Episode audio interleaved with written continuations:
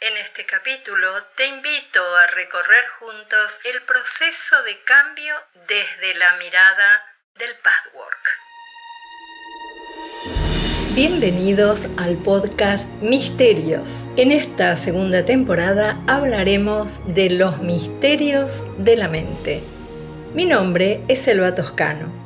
Hace millones de años, durante un maravilloso amanecer, apareció la primera flor sobre este mundo y tímidamente abrió sus pétalos para recibir los primeros rayos del sol. Su perfume no solamente era delicado y agradable para los sentidos, sino que traía una fragancia desde el plano del espíritu. Las flores representan entonces el despertar de las plantas. Muchos años después, estos seres delicados y perfumados desempeñarían un papel esencial en la evolución de la conciencia de otras especies, entre ellas la especie humana. ¿Estará lista la humanidad para una transformación de conciencia, un despertar interior? Para responder a estas preguntas consultamos diferentes fuentes. Y entonces aparecieron voces de distintos espacios para dar respuesta. La posibilidad de esta transformación, el despertar, ha sido el tema central de este podcast. Te invito a que compartamos juntos los inquietantes misterios de la mente.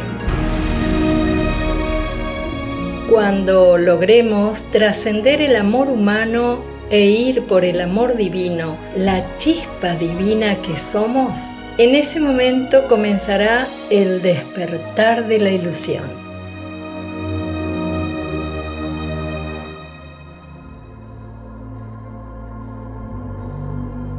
Podríamos pensar la vida como uno de esos caminos que emprenden las heroínas o los héroes de los cuentos, en donde hay de todo, situaciones amenazantes, pruebas, obstáculos y regiones oscuras que deberán atravesar si es que quieren alcanzar algún preciado tesoro.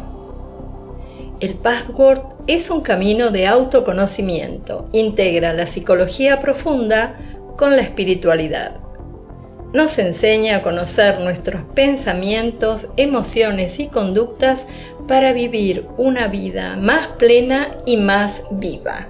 En este capítulo, María Laura Mariotti, licenciada en Artes del Movimiento, actriz y facilitadora de Password, y Beatriz Catoyo, psicoterapeuta, facilitadora de Password, nos develarán a través de la siguiente entrevista en qué consiste el despertar de la ilusión. Bienvenidas, Bea y Malau, a Misterios de la Mente.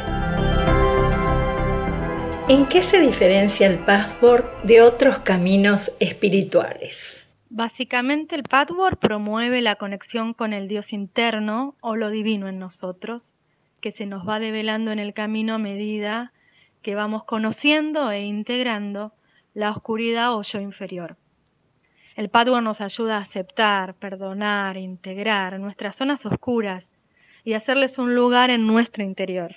¿Y cuáles pueden ser esas zonas oscuras? Y esas zonas oscuras son las cosas que no nos gustan de nosotros. Esos sentimientos, por ejemplo, de envidia, de celos, las comparaciones, cuando estamos resentidos o cuando tenemos ganas de vengarnos. En la medida que reconozcamos esas energías dentro nuestro, no vamos a necesitar proyectarlas al mundo.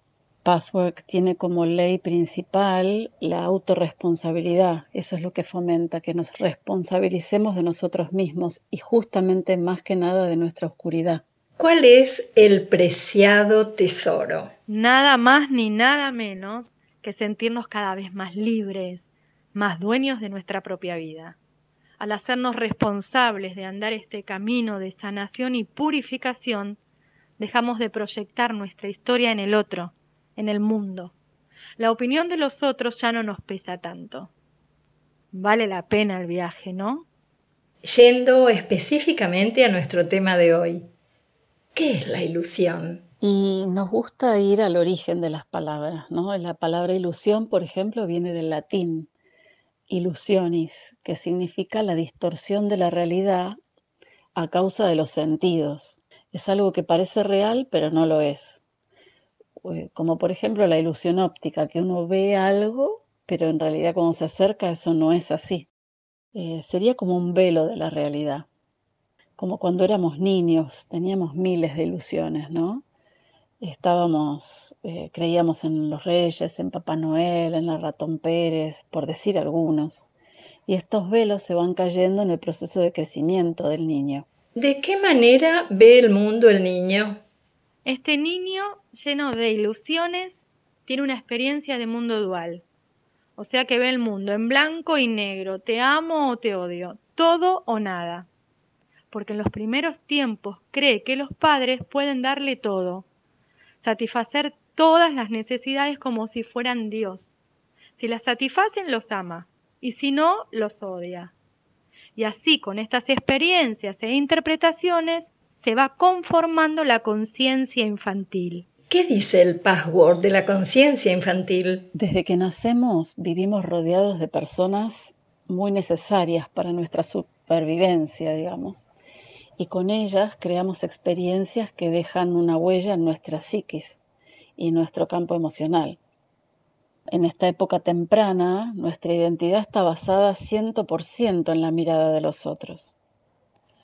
Como manera instintiva de sobrevivir, vamos a crear máscaras que expresan lo que entendemos que debemos parecer para ser amados. Todos vamos creciendo cronológicamente, pero siguen quedando dentro nuestro núcleos de esta conciencia que todavía no han madurado. Y a esos núcleos es a donde apunta el Pathwork a ayudarlos a madurar. ¿Qué es madurar para el Pathwork? Madurar emocionalmente es primero conocer esos aspectos que quedaron inmaduros, cristalizados en la conciencia infantil, es responsabilizarnos por lo que somos, lo luminoso y lo oscuro, sin juzgar ni rechazar. Es ampliar la mirada, aceptar e integrar. Esto es un proceso, ¿no? Una conquista diaria. Es lo que en el Padre llamamos maternar o paternar los aspectos internos que quedaron carentes, que por ser humanos a todos nos pasa, los sentimos como huecos o agujeros, heridas. ¿Cómo se rellenan esos huecos o agujeros? Las heridas. Lo primero que creemos que necesitamos hacer es darnos cuenta de que existe un hueco, de que existen heridas dentro nuestro. Lo siguiente es reconocer que hubo una necesidad que de niño no fue atendida y hoy nos toca a nosotros darnos aquello que necesitábamos y seguimos necesitando darnos lo que necesitamos es la única manera de no pedirle al otro que nos lo dé. Es un proceso diario, por supuesto, ¿no? Y así vamos limpiando la dependencia. ¿Cómo se lleva a cabo el crecimiento espiritual? El crecimiento espiritual se da por medio de dilatación y contracciones sucesivas.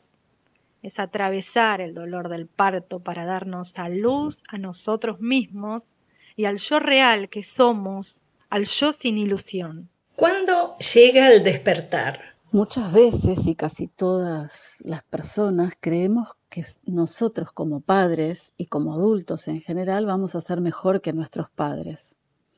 A veces no nos damos cuenta de esto, es inconsciente, pero mm, nos va, nos va pasando, ¿no? Que vamos queriendo ser mejor que ellos. Y despertar es en parte soltar la ilusión de que vamos a ser mejores en las tareas que nos propongamos. Es aceptar esto con humildad. Muchas de las elecciones que hacemos a lo largo de la vida las hacemos para ser mejores que ellos. Y el despertar llega cuando uno se da cuenta que será diferente, pero no mejor. Y puede ser un golpe al ego, por supuesto, y a la vez una bienvenida a la persona que está dispuesta a ser imperfecta, a elegir como camino, a elegir, digamos, un camino que, que a uno lo haga feliz. Despertar, sentimos que es agradecer por lo que recibimos y perdonar lo que no recibimos. Así, ¿despertamos de la ilusión? Despertar es ir purificando las capas de defensas que hemos construido para poder crecer. Como dijimos antes, ir limpiando, iluminando la dependencia. Y lo hacemos confrontando creencias, disolviendo defensas, para ir hacia el sentir. El sentimiento es el lenguaje en el que se expresa el alma. Es ir saliendo de los lugares de todo o nada, duales, para abrir la mirada y vivir la verdad que también puede ser te amo y te odio al mismo tiempo a la misma persona. Integrar. Esa actitud nos va permitiendo dejar de pedir al mundo, al otro, y empezar a dar. Dar es una necesidad real que tenemos como adultos. Como niños necesitamos recibir, pero como adultos necesitamos dar. Despertar es sentir el dolor de lo humano, trascenderlo e ir por el amor divino, la chispa divina que somos. Es experimentar lo divino dentro nuestro y vivir este equilibrio, este lugar entre el cielo y la tierra, entre lo humano y lo divino. Todo esto es el despertar de la ilusión, quitar velos, crecer, madurar, parir. La reflexión final sería, volviendo a la metáfora de la heroína o héroe del cuento, el patchwork nos acompaña a darle lugar al amor que vive en nuestra esencia, iluminando la oscuridad con amor, perdiendo así el miedo a sentir y expresar todo lo que vive en nuestro interior. No se trata de huir de los dragones o las brujas que aparezcan en el camino de la vida, sino que a través de este recorrido desarrollaremos la valentía necesaria para enfrentarlos, aceptarlos y hacerlos nuestros aliados.